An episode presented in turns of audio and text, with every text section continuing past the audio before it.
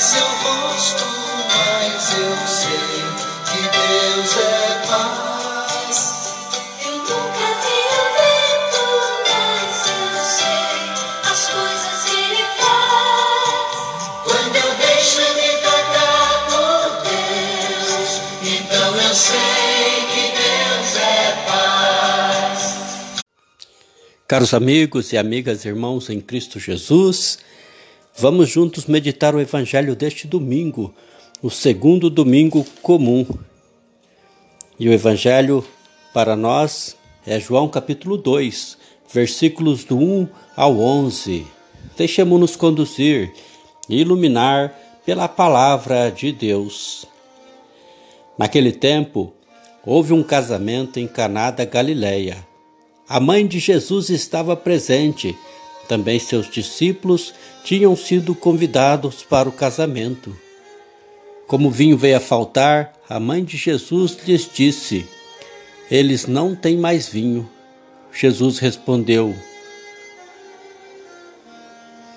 Jesus respondeu-lhe: Mulher, por que dizes isso a mim?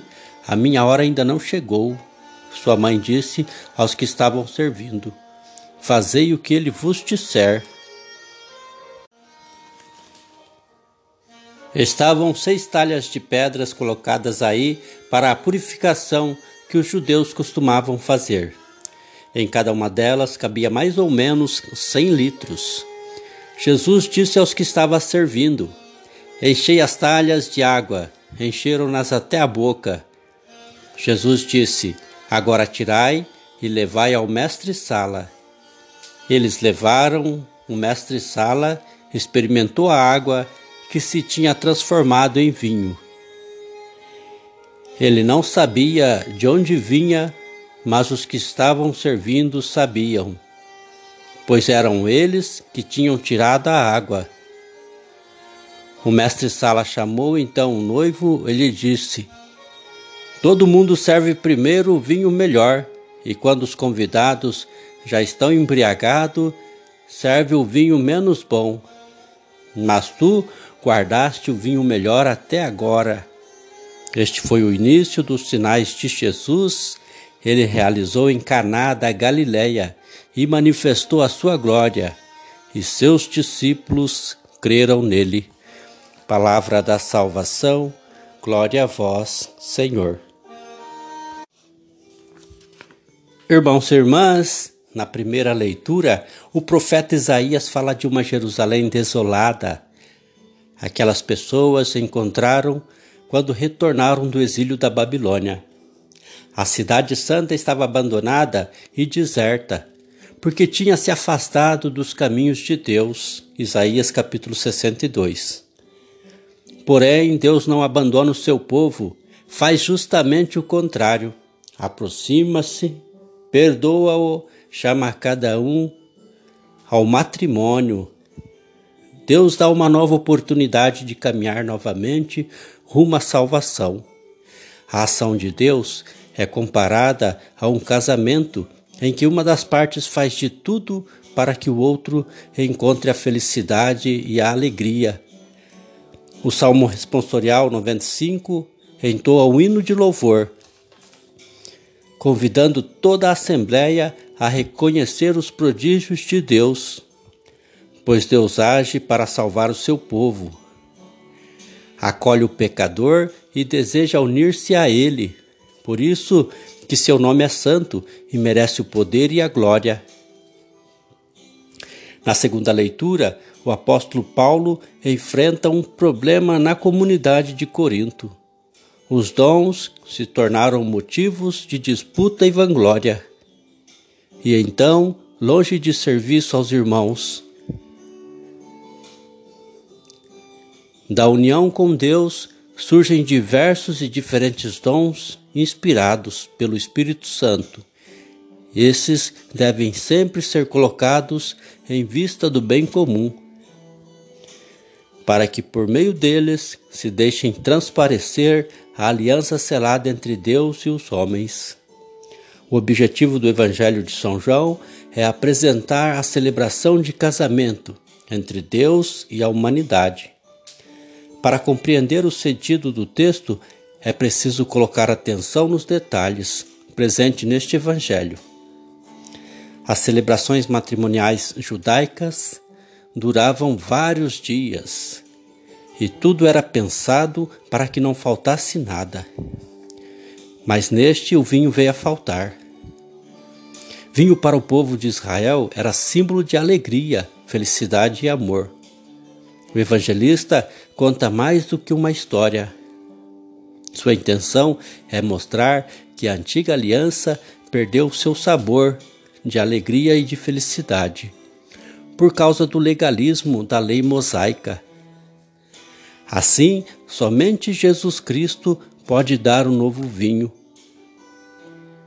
A mãe de Jesus sabe a quem recorrer. Jesus afirma que a sua hora ainda não chegou. Neste domingo, é possível se deparar com três atitudes que podem ser colocadas como etapas de um percurso a ser realizado ao longo do caminho discipular. A primeira é a do mestre Sala.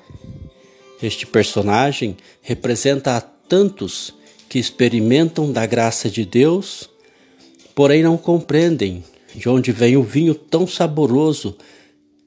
Para esse é preciso um acompanhamento catequético, pedagógico e mistagógico para perceber quem é que pode oferecer o vinho. A segunda atitude é de discípulos. Após o fato, eles acreditaram em Jesus. São aqueles que permitem realizar o caminho, mas é preciso aceitar a palavra. E o terceiro é o da mãe de Jesus.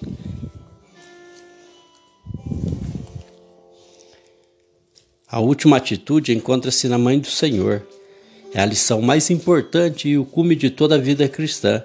Representa também a conclusão de um percurso que se abre para a ação, pois toda a fé necessita ser vivida e não apenas acreditada. A mãe de Jesus é aquela que acredita, mas que também vai mais além. Sua fé em Jesus é madura, capaz de reconhecer que nos momentos de dificuldade, somente Deus pode oferecer o vinho da salvação. Por isso ela recorre ao Filho e diz aos serventes para cumprirem a ordem dele. Iniciando o tempo comum, cada cristão deverá discernir em qual ponto se encontra, lançando-se ao desafio de comportar-se como Maria que acredita e age, não deixando as situações passarem sem que a graça de Deus seja derramada. Um repórter saiu fazendo uma pesquisa. Quem é Deus para você? Ele foi entrevistando muita gente. Aí falaram para ele que ali naquela cidade tinha um diácono, teólogo, um senhor já de idade, casado, pai de família, um homem que era uma sumidade, um homem que sabia tudo a respeito de Deus, um doutor em Deus. Então o repórter foi até aquele senhor. Estava lá a família esperando na sala, o avô, a esposa, o filho, o neto, todos ali esperando o repórter. Dizem as más línguas que tomaram até banho naquele dia até a esposa do diácono fez o cabelo, a maquiagem para ficar bem na reportagem. Hora que começou a gravar, o repórter então perguntou para o diácono: Senhor diácono, para o senhor, quem é Deus? O diácono ficou de pé. Para falar da divindade, é preciso a entonação correta. Deus é Espírito perfeitíssimo e eterno Criador do céu e da terra e de todas as coisas visíveis e invisíveis. Deus é o princípio de tudo móvel, o motor que move tudo e não é movido por nada e por ninguém.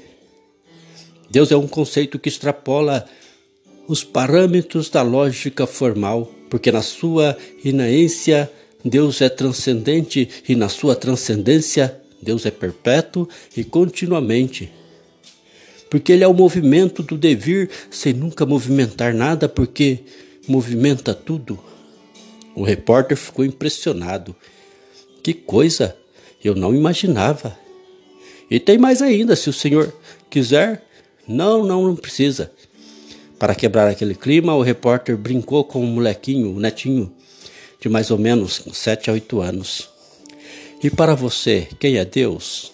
Olha, moço, Deus é tão grande que nem meu avô sabe explicar direito, mas é tão pequenininho que cabe inteiro no meu coração.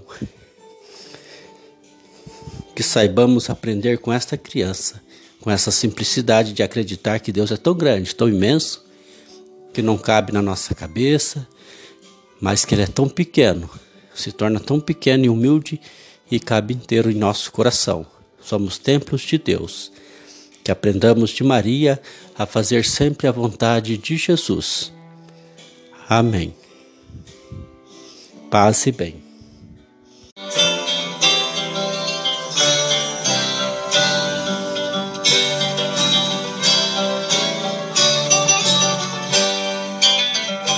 Foi Maria de Nazaré que me ensinou segredo que mudou o rumo do meu coração. Eu vivia dizendo não e Maria me convenceu que pra gente se realizar é preciso fazer o que ele mandar.